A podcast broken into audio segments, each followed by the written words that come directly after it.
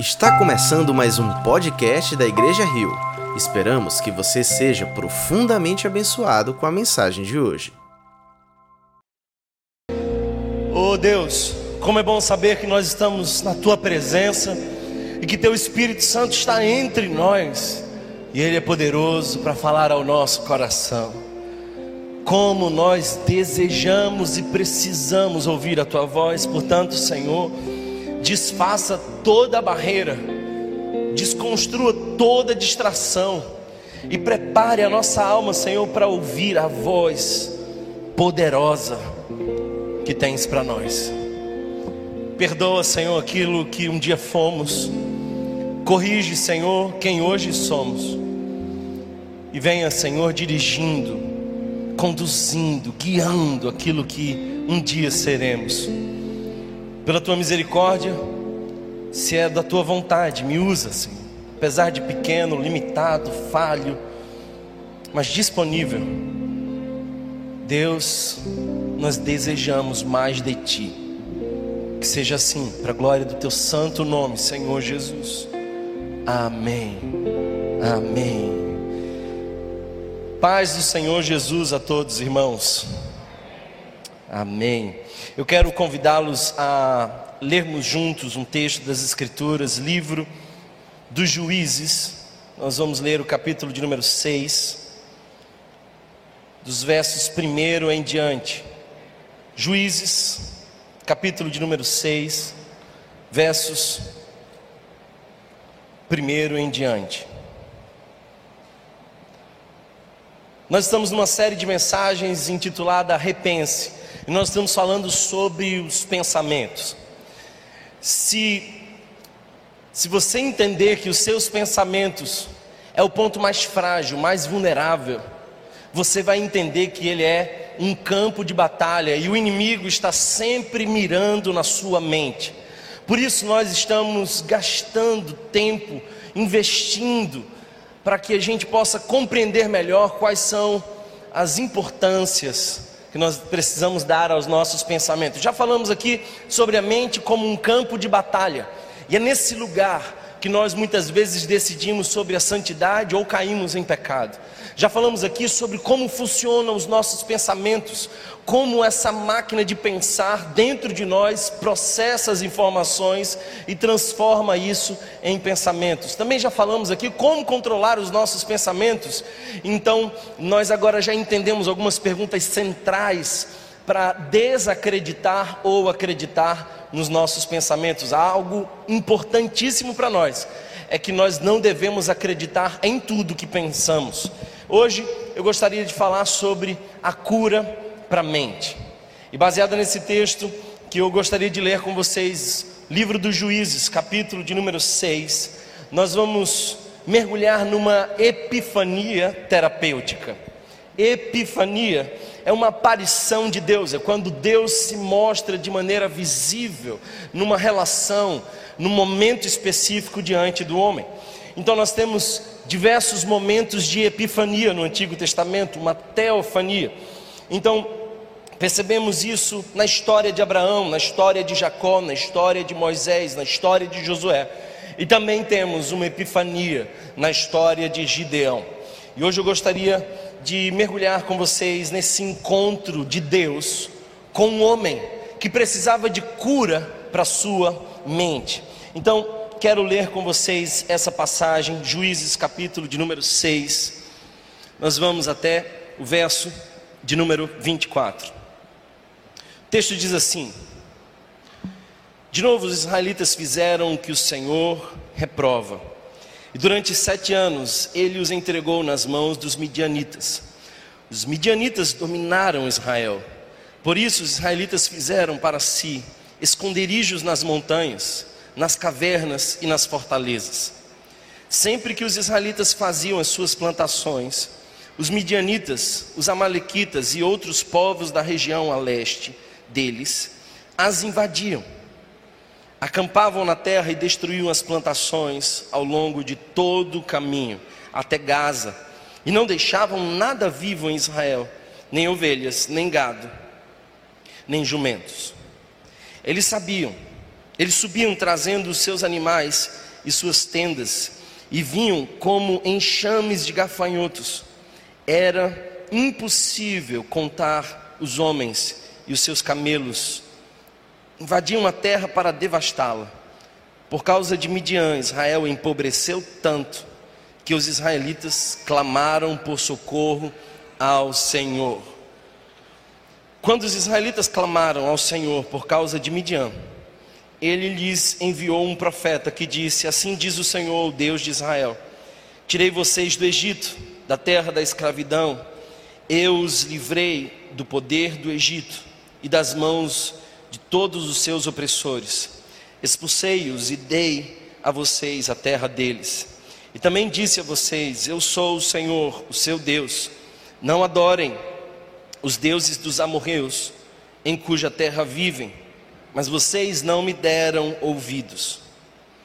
Então o anjo do Senhor veio e sentou-se sobre a grande árvore de Ofra, que pertencia ao Abiesrita Joás. Gideão, filho de Joás, estava malhando trigo num tanque de prensar uvas, para escondê-lo dos midianitas. Então o anjo do Senhor apareceu a Gideão e lhe disse: O Senhor está com você, poderoso guerreiro. Ah, Senhor, Gideão respondeu. Se o Senhor está conosco, por que aconteceu tudo isso? Onde estão todas as suas maravilhas que os nossos pais nos contam quando dizem: Não foi o Senhor que nos tirou do Egito, mas agora o Senhor nos abandonou e nos entregou nas mãos de Midian. O Senhor se voltou para ele e disse: Com a força que você tem, Vá libertar Israel das mãos de Midian. Não sou eu quem está enviando. Ah, Senhor, respondeu Gideão, como posso libertar Israel? Meu clã é o menos importante de Manassés, e eu sou o menos, o menor da minha família. Eu estarei com você, respondeu o Senhor, e você derrotará todos os midianitas, como se fossem um só homem. E Gideão prosseguiu: Se de fato posso contar com teu favor, dá-me um sinal de que és tu quem estás falando comigo.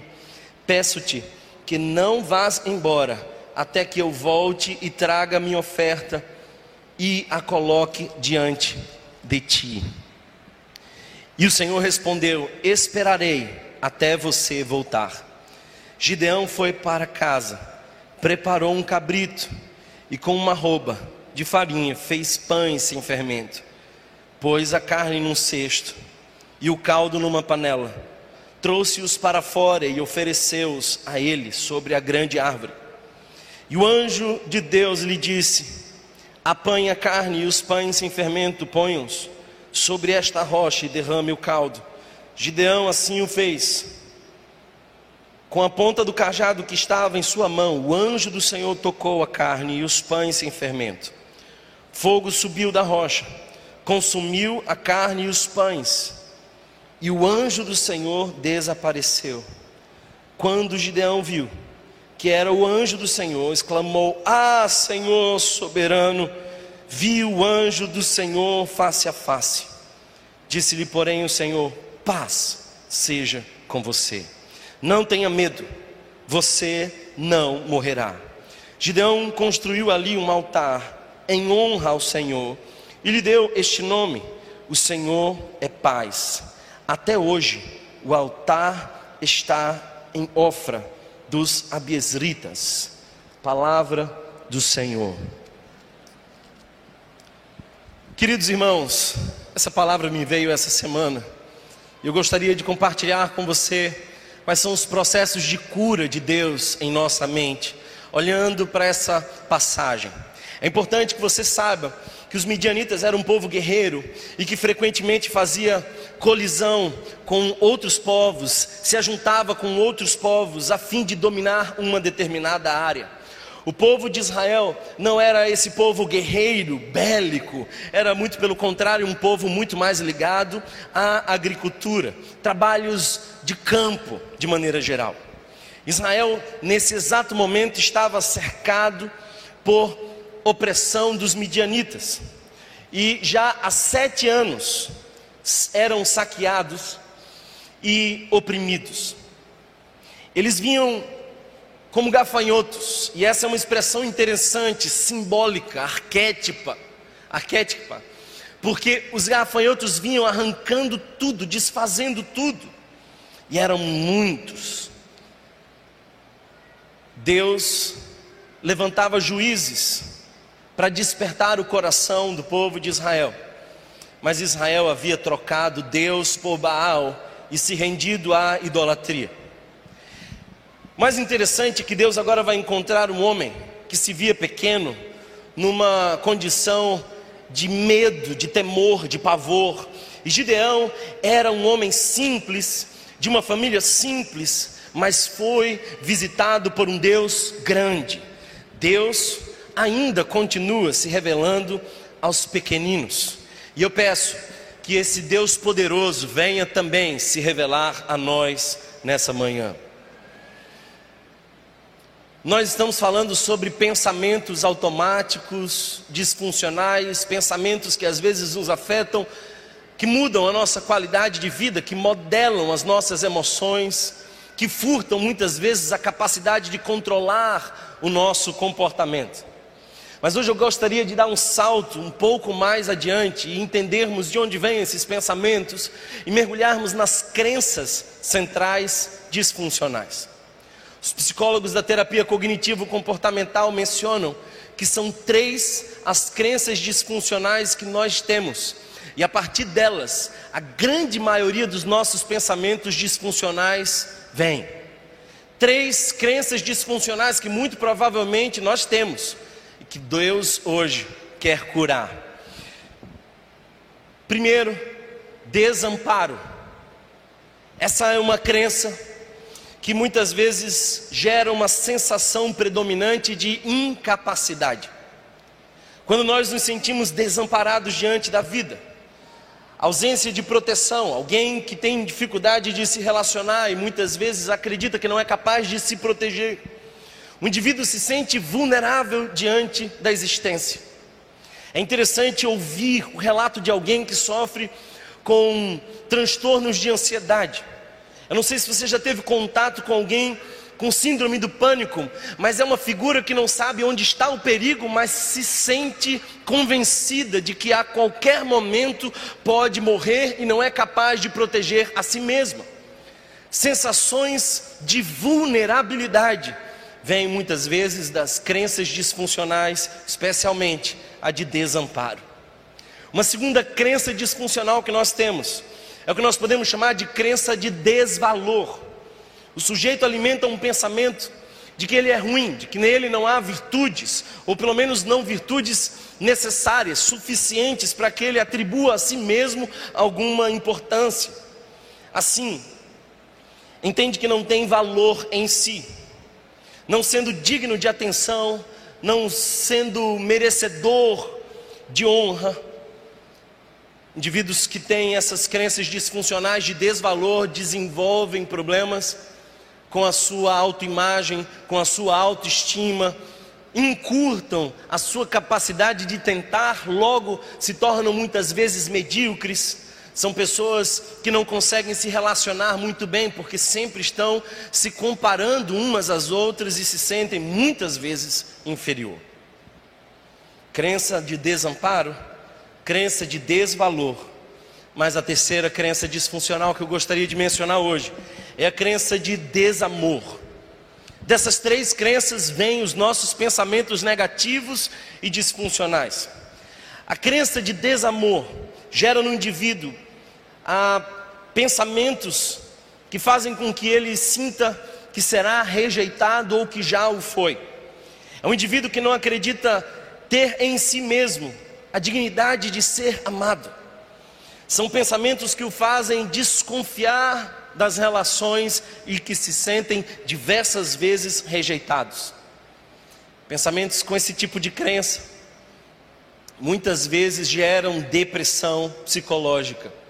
A depressão é uma doença e tem diversas origens, e uma dessas origens é a origem psicológica. E essas pessoas que têm depressão psicológica, muitas vezes, tem origem numa crença de desamor. Desconfiam de que não serão amadas, serão rejeitadas. É interessante, queridos irmãos, perceber que quando nós olhamos para a história de Gideão, nessa epifania, Deus está curando a mentalidade de Gideão em três crenças: desamparo, desamor e desvalor. Como se constrói uma crença, talvez você pergunte. Thomas, se é verdade que eu tenho uma dessas crenças disfuncionais, como é que ela se constrói? Se você olhar para o texto, você vai perceber no verso 2 algo interessante. Os midianitas dominaram Israel, por isso os israelitas fizeram para si esconderijos nas montanhas.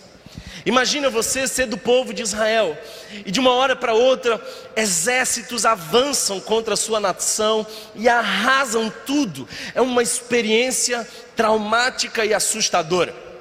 É um ambiente de guerra modela as nossas emoções e constrói algumas crenças. Duas formas centrais de construir uma crença. A primeira delas é uma experiência traumática ou de forte impacto. Eu sei que alguns aqui passaram por circunstâncias terríveis na sua infância. Eu sei que eu estou falando por algumas pessoas que viveram amarguras indescritíveis. Gente que viveu dentro do seu ambiente familiar experiências inesquecíveis e terrivelmente marcantes. Dias dos quais nós gostaríamos de esquecer, mas que estão cravados em nossa memória emocional. Às vezes, queridos irmãos, uma palavra dura modela toda uma crença. Às vezes, uma cena de rejeição, às vezes, uma reação de uma outra pessoa lhe provoca a sensação de que você não tem valor, de que você não será amado. Experiências traumáticas, um acidente, uma rejeição, um abandono, seja o que for, pode modelar uma crença desde que isso gere um forte impacto emocional. Mas eu quero que você observe, porque o verso 3 nos diz uma outra coisa interessante. O texto diz: Sempre que os israelitas faziam as suas plantações, os midianitas, os amalequitas e outros povos da região a leste deles as invadiam. O verso 2 diz que teve um momento de domínio, o povo entrou na terra de Israel e foi uma catástrofe. Foi um dia inesquecivelmente ruim. Mas o verso 3 nos diz que algo acontecia com muita frequência. Sempre que o povo de Israel tentava plantar alguma coisa ou se reorganizar como nação, sempre os midianitas entravam mais uma vez em cena. Duas formas de modelar uma crença. A primeira, forte impacto emocional, uma coisa que acontece uma vez só, mas ela tem o potencial de ser inesquecível. Segunda forma de modelar uma crença é quando nós passamos por algo repetidamente. Há alguma cena que frequentemente se repete. Por exemplo, eu tenho tentado modelar no meu filho a crença de que ele é amado. Então eu repito diversas vezes no dia: Filho, eu amo você. E agora eu já me percebo repetindo o mesmo para minha filha, que ainda não domina a linguagem, com três meses. Mas ela já ouve de mim e da sua mãe: Nós te amamos. Essa frequência, essa repetição, pretende modelar uma crença de que aquele indivíduo é sim digno de amor. O povo de Israel passava por uma cena terrível, porque sofreu um forte impacto emocional mas também repetida e cotidianamente era invadido e dominado pelos midianitas. Eu penso, irmãos, que todos nós aqui temos algumas crenças disfuncionais, a que tratar uns mais, outros menos. Isso muitas vezes tem a ver com a nossa experiência familiar. Esse é o berço da formação das crenças. É na família que a gente vai se constituindo como indivíduo, é na família que é tecido a identidade e aquilo que nós vemos na existência. A forma de interpretar, a nossa visão de nós mesmos, tudo isso surge dentro do ambiente familiar. Toda criança, toda criança, sem exceção, nasce com algumas demandas de ambiência familiar. Thomas, quais são as demandas de toda criança? Preste bastante atenção, são três as demandas de toda criança. As crianças precisam de estabilidade, as crianças precisam de incentivo, valoração, aprovação, e as crianças precisam de acolhimento ou afeto. Todas as crianças precisam disso. Se você quer ser um bom pai, preocupe-se mais em dar essas coisas para o seu filho do que dar outras que nós hoje nos esforçamos absurdamente para dar. Tem pai dizendo assim: Eu quero dar a melhor escola, escola para o meu filho, então eu quero mandá-lo de manhã. Eu pego seis horas da noite. Ele estudou inglês, alemão, fez kumon, natação, judô. Ele estudou raciocínio lógico. É um menino que tem uma, uma demanda enorme de intelecto, mas as emoções estão desnutridas, porque muito mais do que aquilo que você possa dar ao seu filho, ele quer você. É terrível perceber, e eu vi isso essa semana, um pai dizendo na frente do filho que estava planejando abandonar a mãe dele. E ele diz: Olha, me vem pensamentos, eu quero deixar essa mulher. E eu vi uma criança com olhos de angústia, vendo o pai dizer que aquela era uma relação insegura. E as crianças sentem que a qualquer momento tudo pode acontecer. Talvez esse tenha sido o seu ambiente familiar. Você teve um pai alcoólatra. E quando ele saía, você sentia que a tragédia podia acontecer a qualquer momento. Você não sabia como ele voltava para casa, em que humor ele entrava em casa. Estabilidade, instabilidade. Mas as crianças também precisam de incentivo. É muito legal quando pais dizem: Você pode, você é capaz. Eu sempre tento ensinar o meu filho a vencer os seus medos, porque naturalmente os medos superam. Naturalmente. Eu preciso ensinar o meu filho não a ter medo, mas a superá-los, porque os medos já vêm dentro do DNA do pecado. Todos nós nascemos com eles. Dentro dessa cena social, a gente vai adquirindo alguns medos. Nós vamos aprendendo eles de maneira involuntária. E o pai precisa valorizar o seu filho, incentivar o seu filho, mas também precisa acolher, dar colo. Toda criança quer ninho, toda criança quer a experiência de se sentir amada. O que que acontece quando nós não temos essa ambiência familiar? Bem, a carência de segurança pode gerar muitas vezes desamparo. Quando nós não temos esse ambiente estável, nós temos a sensação de desamparo, de ausência de proteção, de vulnerabilidade. Quando nós, na nossa infância, na nossa família, temos carência de validação, nós temos a sensação de que o nosso valor é duvidoso. Nós desconfiamos acerca de quão preciosos nós somos. E aí os mecanismos de comparação, um que se compara ao outro. E todas as pessoas que, que usam mecanismos de comparação padecem de dois problemas: ou de orgulho ou de inferioridade. Já percebeu isso? Ou é um indivíduo tentando se afirmar e mostrar que ele é poderoso porque ele não teve validação lá atrás, ou é um indivíduo acanhado diante da existência e desacreditado do seu próprio potencial. A carência de afeto gera muitas vezes desamor.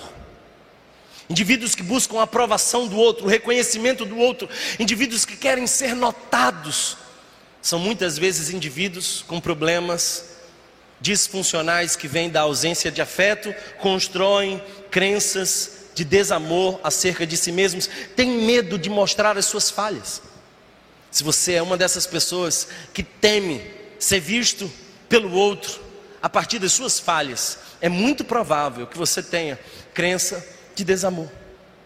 Esse indivíduo parte do pressuposto que se ele mostra a sua falha, ele pode ser rejeitado por isso, porque na verdade ele não é digno de amor em si mesmo. Os pais precisariam dizer: Filho, eu posso corrigir você quando você errar, Mas independente de você errar ou não, o meu amor é incondicional. Eu não deixo de amar você quando você erra. Toda criança nasce desejando esse amor, e para tê-lo, as crianças podem fazer duas coisas: ou assumir uma postura de rebeldia, então ela provoca o olhar do pai, mesmo que para repreendê-la, mas tudo que ela quer é atenção, ainda que numa reclamação. Ou, e eu quero que você entenda isso, as crianças assumem uma postura heróica de não se permitir o erro. Porque se você errar, o amor está muitas vezes arriscado a se perder. Essas pessoas crescem como adultos inseguros, extremamente autoexigentes, que não lidam bem com os seus erros, são homens e mulheres que não suportam pensar que por vezes vão falhar. E porque não lidam bem com seus erros? Não lidam bem com seus erros, porque acham que precisam fazer algo certo para ser amado. Até aqui está ficando claro? Amém? Tem alguém comigo aqui hoje? Thomas, mas o que que isso tem a ver com Gideão? E o que, que tem a ver comigo? E o que, que tem a ver com cura da mente? A gente começa a entrar exatamente agora. Verso 12, acompanhe comigo. Olha só que coisa interessante. Como Deus cura a crença de desamparo. Verso 12 nos diz isso.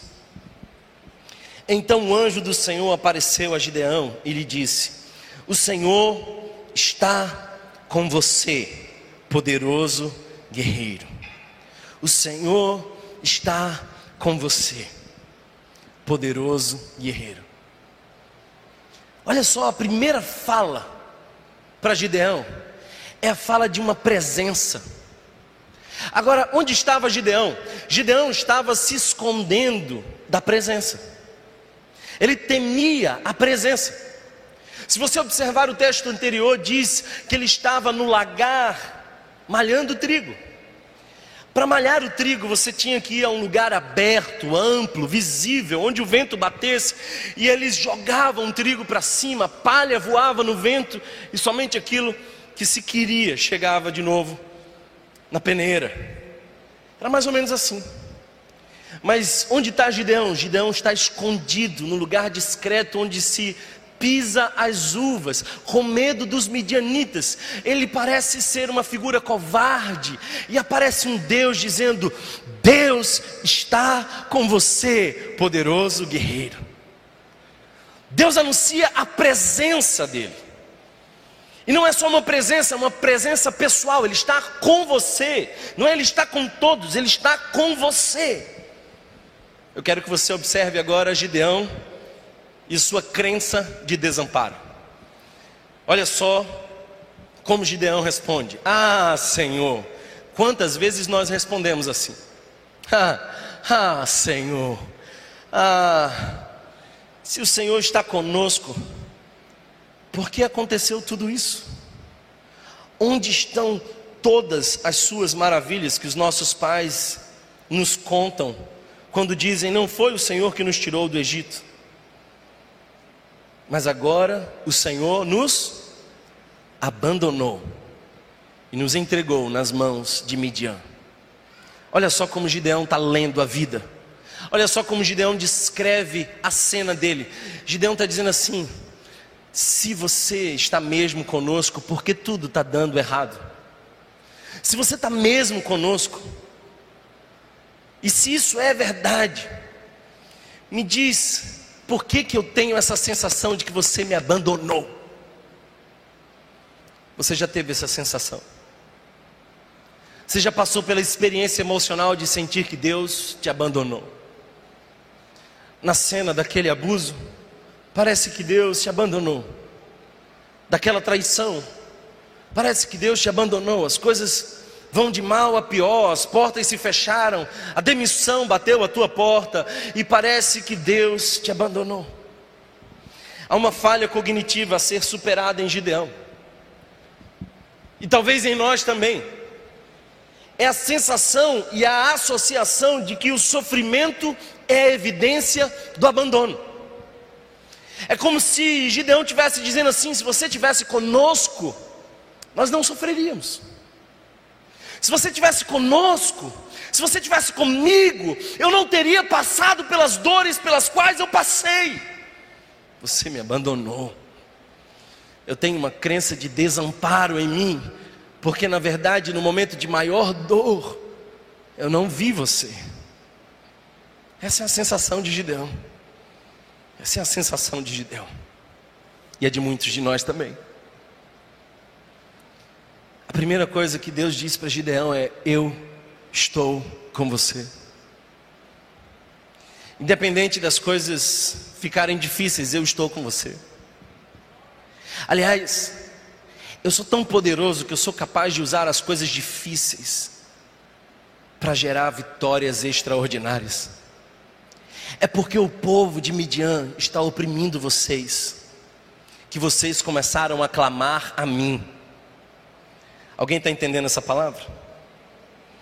Olha só o que diz o verso 6: Por causa de Midian, Israel empobreceu tanto que os israelitas clamaram por socorro ao Senhor. É como se Deus estivesse dizendo assim: nunca interprete o seu sofrimento como a minha ausência. Eu estou com você. Eu estou com você. Sabe como Deus cura a nossa crença de desamparo? Quando Ele nos lembra que nós temos o Espírito Santo entre nós, nos enviando o companheiro Espírito Santo. A cristandade carrega uma mensagem capaz de curar a nossa alma de maneira profunda. A grande questão é de que nós muitas vezes deixamos passar algumas verdades preciosas. A nossa crença de desamparo não subsiste a consciência profunda de que nós temos o Espírito Santo entre nós e em nós. Olha o que Jesus diz em João capítulo 14, verso 16: E eu pedirei ao Pai, e Ele lhes dará outro conselheiro para estar com vocês para sempre. Por quanto tempo o Espírito Santo estará conosco? para sempre.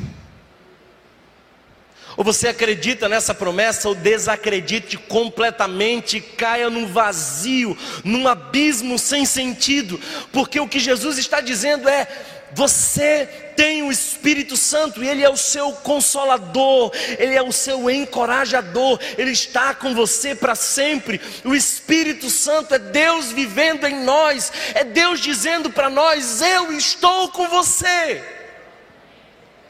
O Espírito Santo é a grande mensagem de Deus dizendo: o seu sentimento de desamparo não é real. Você entendeu que o seu sofrimento era a ausência de Deus, mas na verdade o sofrimento muitas vezes é um instrumento não criado pelas mãos de Deus, mas usado por Deus.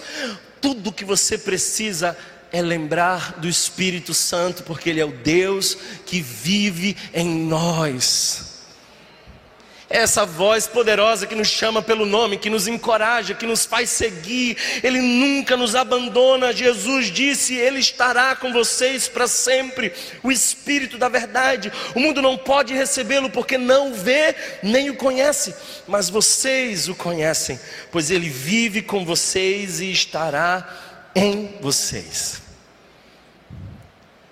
Para sua crença de desamparo, eu vim lembrar que Deus já te mandou o divino companheiro do caminho.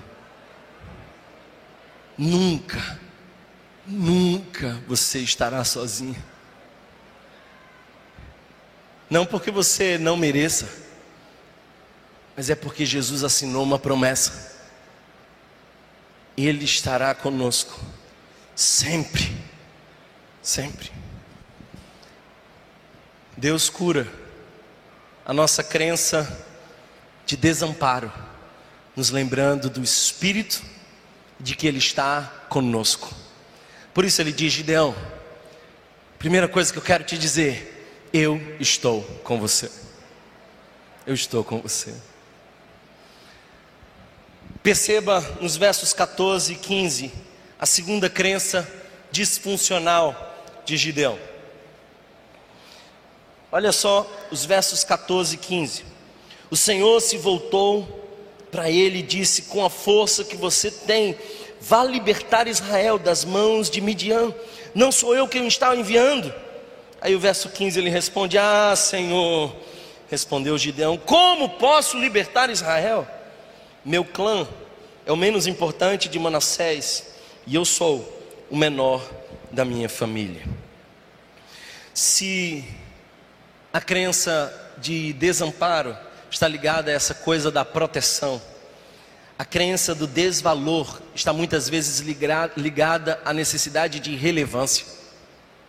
Uma figura que tem crença de desvalor é uma figura que não acredita ser relevante, ser importante, ser digna. É uma pessoa que não olha para si e enxerga potencial, o poder de Deus. É uma pessoa que não acredita que é capaz de encarar grandes missões. Ah, meu Senhor, você, você não sabe, deixa eu te dizer.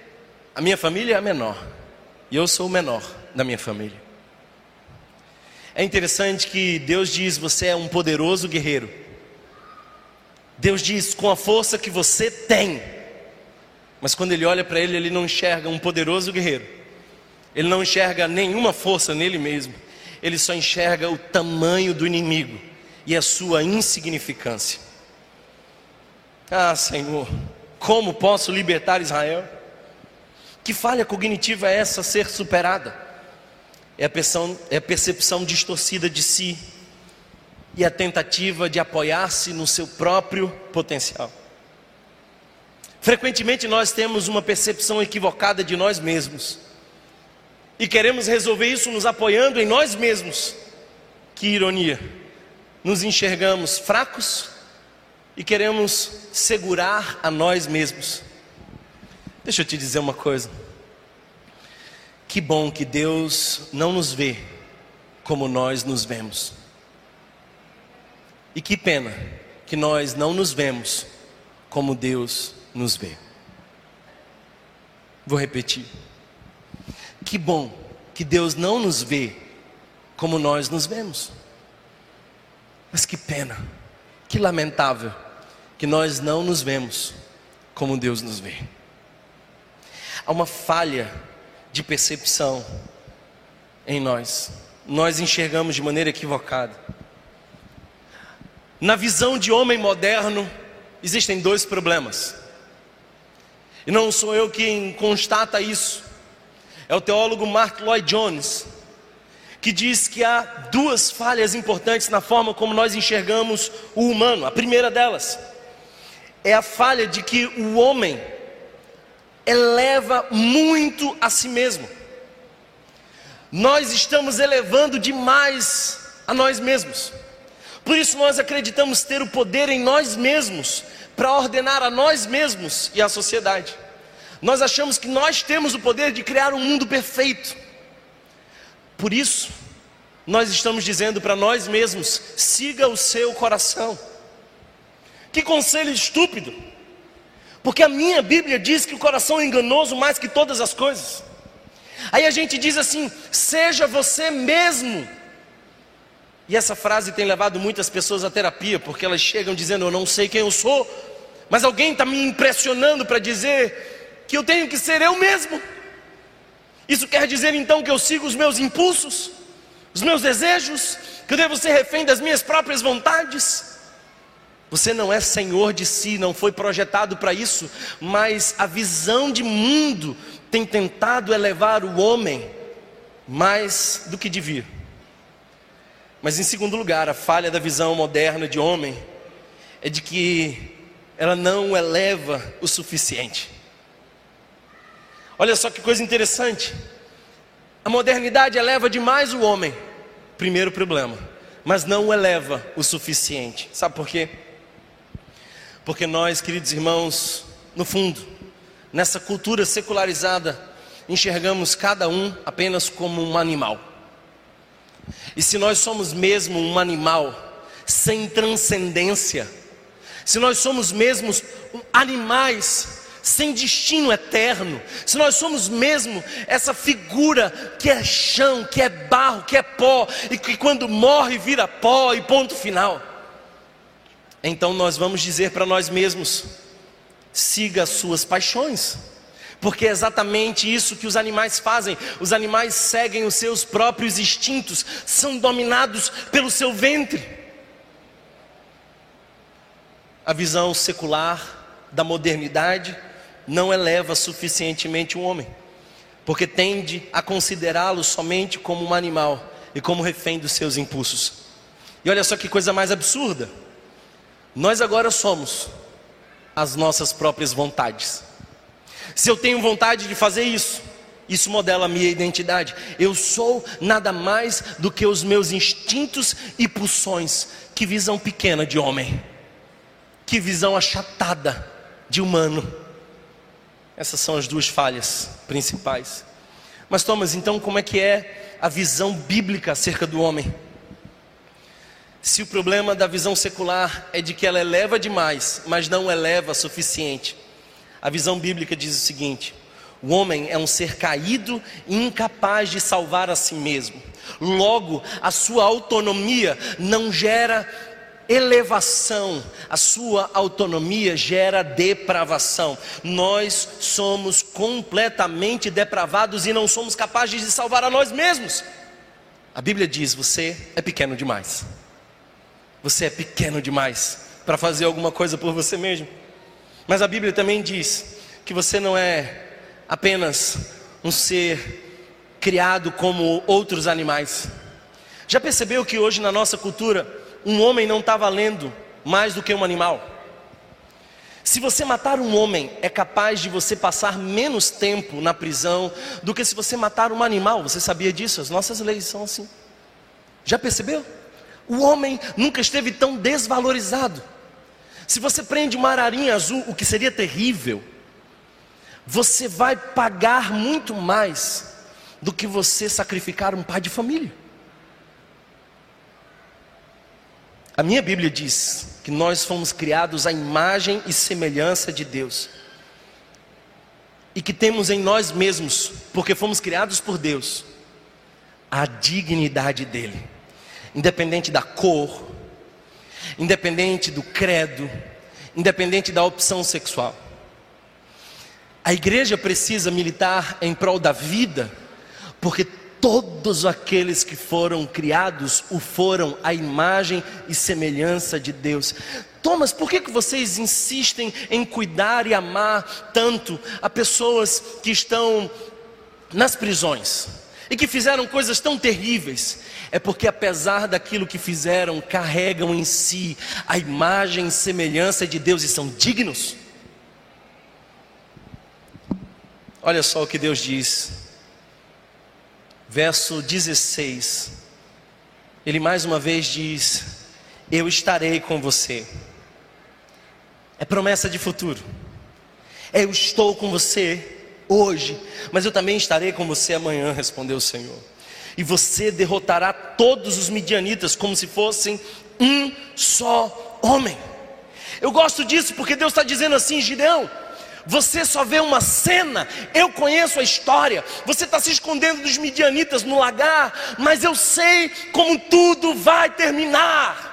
É por isso que Deus aparece com umas afirmações tão tanto estranhas, esquisitas. Ele olha para Abraão e diz assim: Abraão, tu serás pai de nações.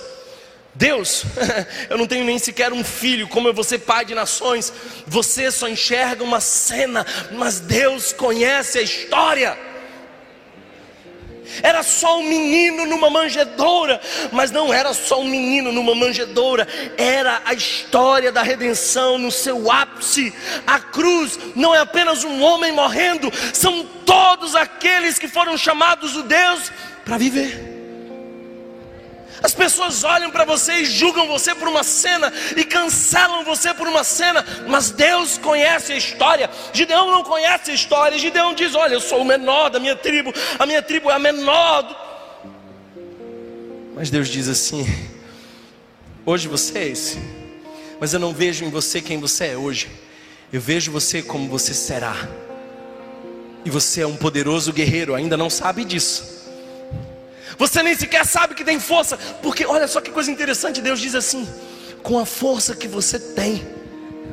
Eu sei que algumas pessoas chegaram aqui se arrastando, dizendo: Eu não tenho mais força, eu não consigo mais, eu não aguento mais. Aí vem Deus e te diz: Você tem força.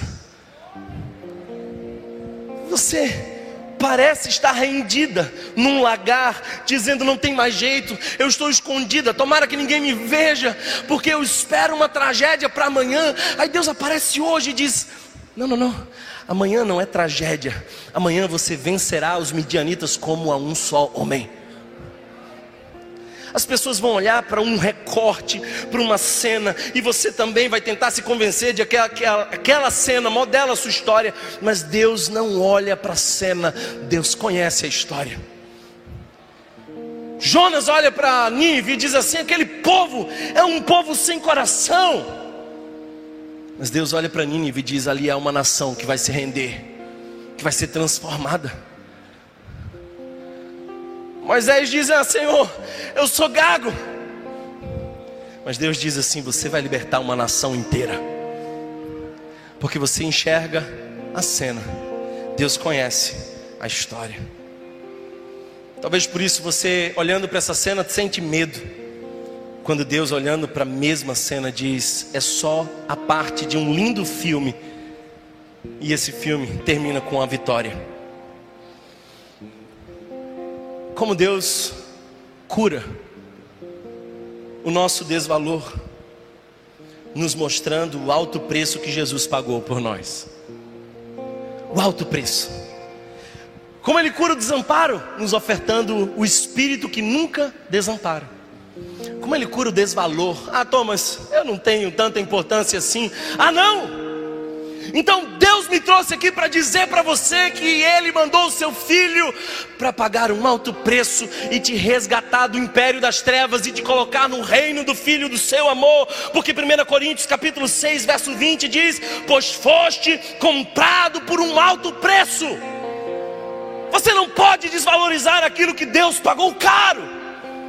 Ele ama você e é aí que está o seu valor. O seu valor não habita nas suas virtudes, porque você é pecador. O seu valor habita naquilo que Deus valoriza e Deus valorizou você.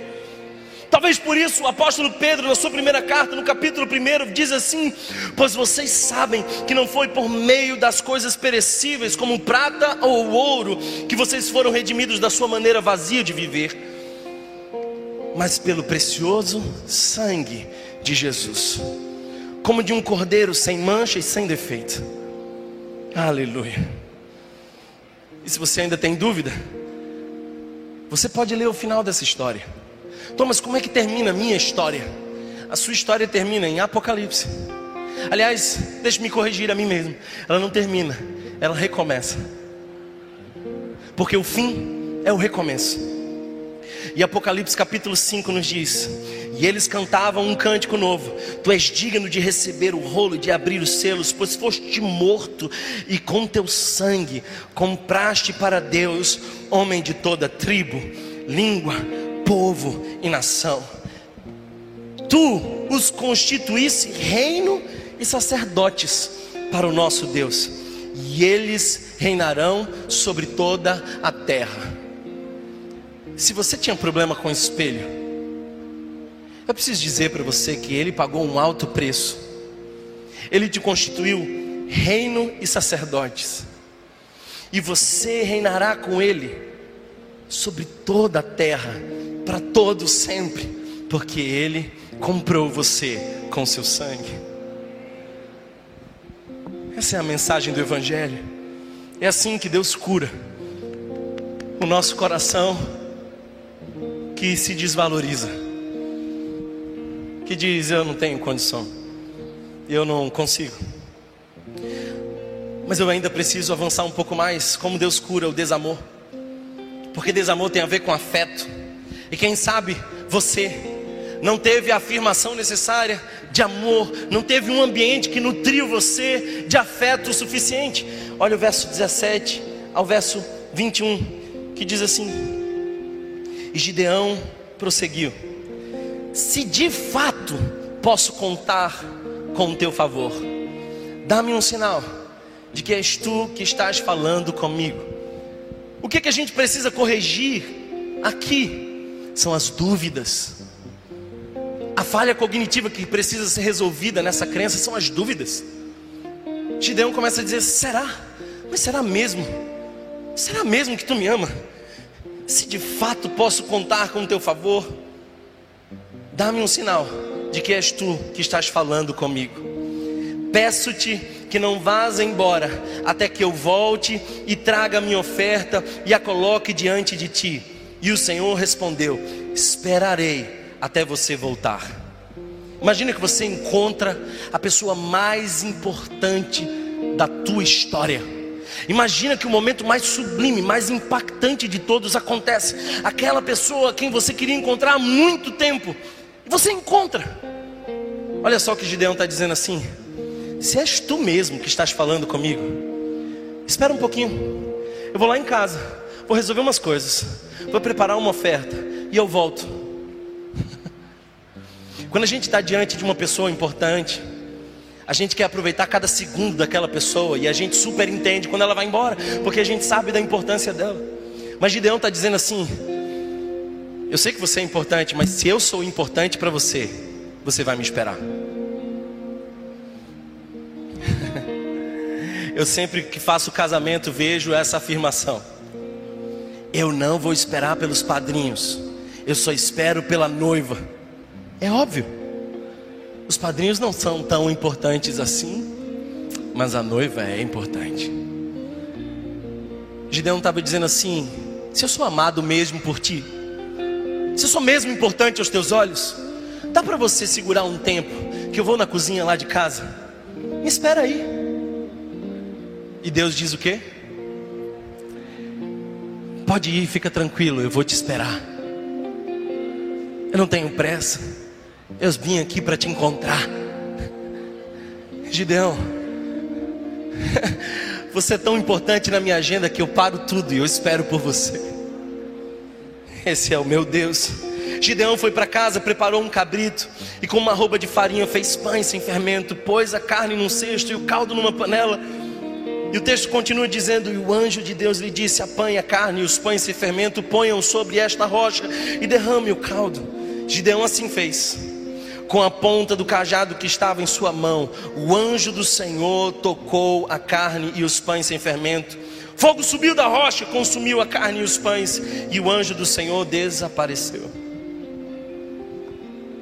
Gideão pede ao anjo, a, esse, a essa teofania, três provas de amor. Se você observar, Gideão pede três coisas para Deus, para curar essa crença de desvalor. Gideão pede três coisas. Primeiro, ele diz: Eu quero um sinal. Dá-me um sinal. Dá-me um sinal. Segundo, ele pede que espere. Ele espera por Gideão. Terceiro, ele diz: Será que você pode aceitar o que eu tenho? Eu não tenho as melhores ofertas, mas eu tenho o que eu tenho, e o que eu tenho eu te dou. Eu não tenho aqueles rituais elaborados dos sacerdotes, eu não tenho assim os cabritos melhores. Eu tenho a minha farinha, eu tenho o meu cabrito, mas o meu melhor eu te dou. Será que você vai aceitar? Fogo subiu da rocha e consumiu a carne e os pães. Como Deus cura a nossa crença de desamor? Revelando o Abba Pai. Revelando o Abba Pai. Você precisa conhecer o Pai. 1 João capítulo 3, verso 1 diz: Vede quão grande amor nos tem concebido o Pai, que fôssemos chamados filhos de Deus. A nossa crença de desamparo é curada com o Espírito Santo que está conosco sempre. A nossa crença de desvalor é curada com Jesus. E a memória de que Ele pagou um alto preço por nós e nos comprou com seu sangue.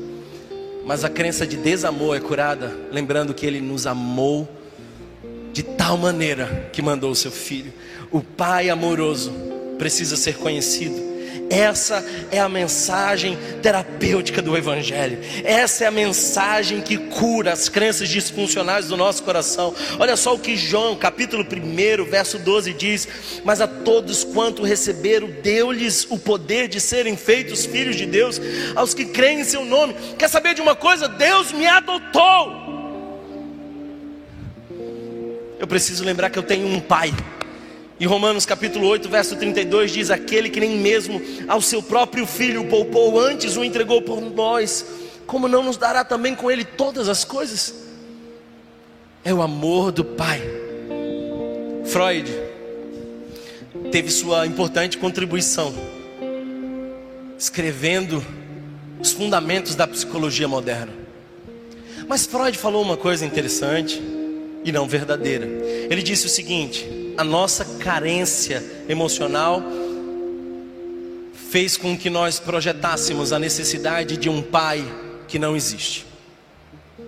Essa coisa do pai é só uma projeção de uma carência não resolvida em nós. Essa é a opinião de Freud. Eu prefiro a de C.S. Lewis. Porque ele disse assim: se eu encontro em mim um desejo que nenhuma experiência desse mundo pode satisfazer. A explicação mais provável é que eu fui feito para um outro mundo. Se há em mim uma coisa que nada no mundo pode preencher, é porque Deus me criou para um outro mundo. Eu fui feito para a eternidade. Se nada sara o meu coração, é porque eu ainda preciso encontrar o amor do Abba Pai, que está para além de todas as coisas. Gideão pede três coisas: um sinal, uma espera e a aceitação. Thomas, como nós podemos saber que nós fomos amados por Deus? É porque Deus também já providenciou isso para nós. Jesus é o grande sinal extraordinário que você precisa para ter a certeza de que Deus ama você. Jesus é o grande sinal extraordinário. A espera é a misericórdia de Deus não imputando em nós aquilo que nós merecíamos.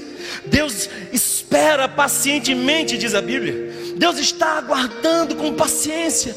Deus olha para nós sem pressa e diz: Meu filho, mais uma vez, tem misericórdia para você. Hoje eu acordei antes do sol e eu pude ver aquele sol surgindo e eu lembrei daquilo que Jeremias nos diz. As misericórdias do Senhor se renovam a cada manhã. Essa é a espera de Deus. Mas a aceitação é de que agora eu que era um pecador destinado ao inferno, sou herdeiro de Deus, filho adotado, co-herdeiro com Cristo. Eu tenho razões para acreditar que Deus me ama. Thomas, se eu realmente entender que o Espírito Santo é aquele que cura o meu desamparo, que Jesus é aquele que cura o meu desvalor, e que o amor do Pai é aquele que cura o meu desamor. Quais são os resultados? Verso 22 nos mostra quais são os resultados.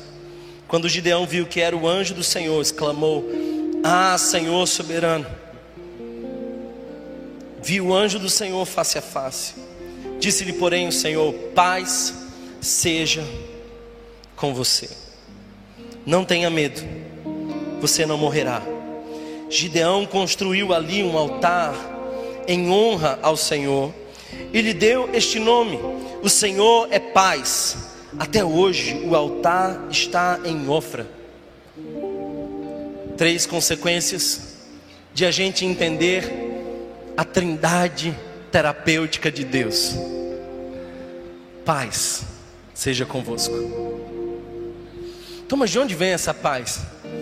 Vem de saber que o Espírito está comigo sempre, logo eu nunca serei desamparado.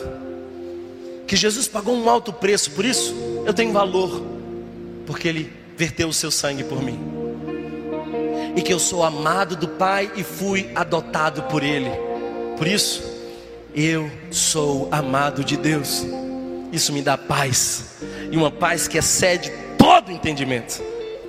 Segunda consequência, coragem. Coragem. É interessante que Gideão se levanta depois dessa experiência e vai para a luta.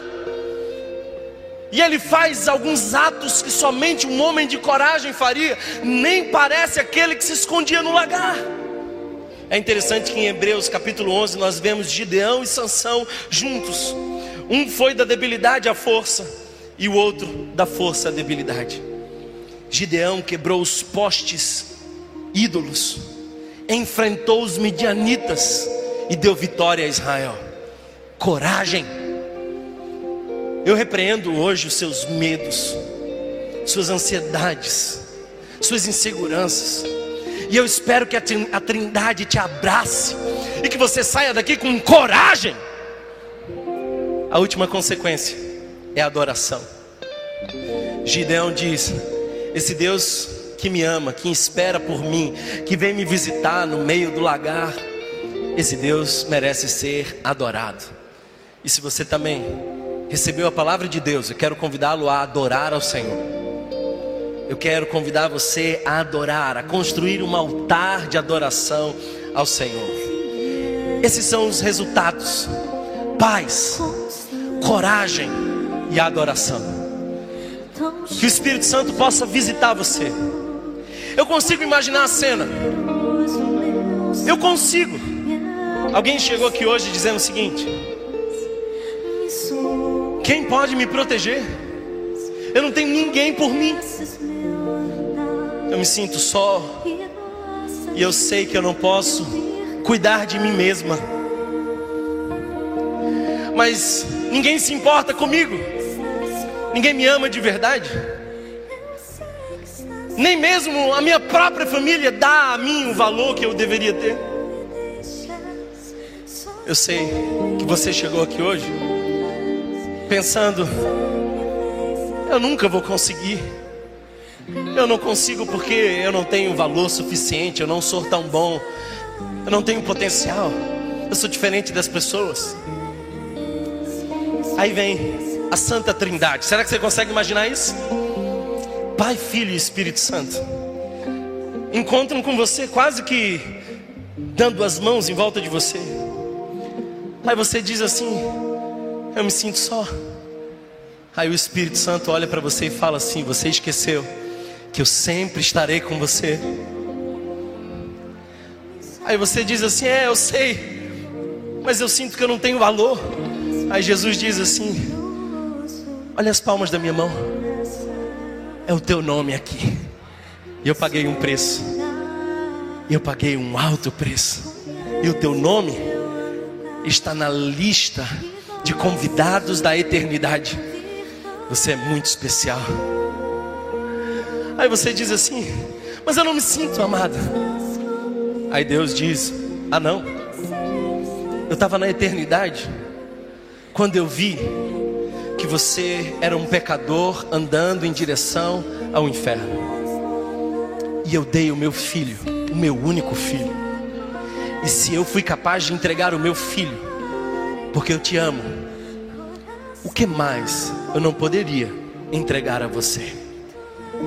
Eu não sei se você percebe, esse é o papo da Trindade que restaura a nossa alma. E se você crê nisso, fica de pé e cante essa canção conosco. Faça dessa canção a sua oração. Ouça a voz de Deus falando com você. Eu te envio o Espírito e Ele estará convosco sempre, sempre. Olha a cruz de Cristo, ela é a grande declaração de que você tem valor, porque Ele pagou em você um alto preço, Ele te resgatou Lembre-se do amor do Pai que te chama para ser filho adotado. E eu quero que você cante, eu sei que estás comigo. Diga! Se você foi abençoado por essa mensagem, compartilhe com alguém, para que de pessoa em pessoa alcancemos a cidade inteira.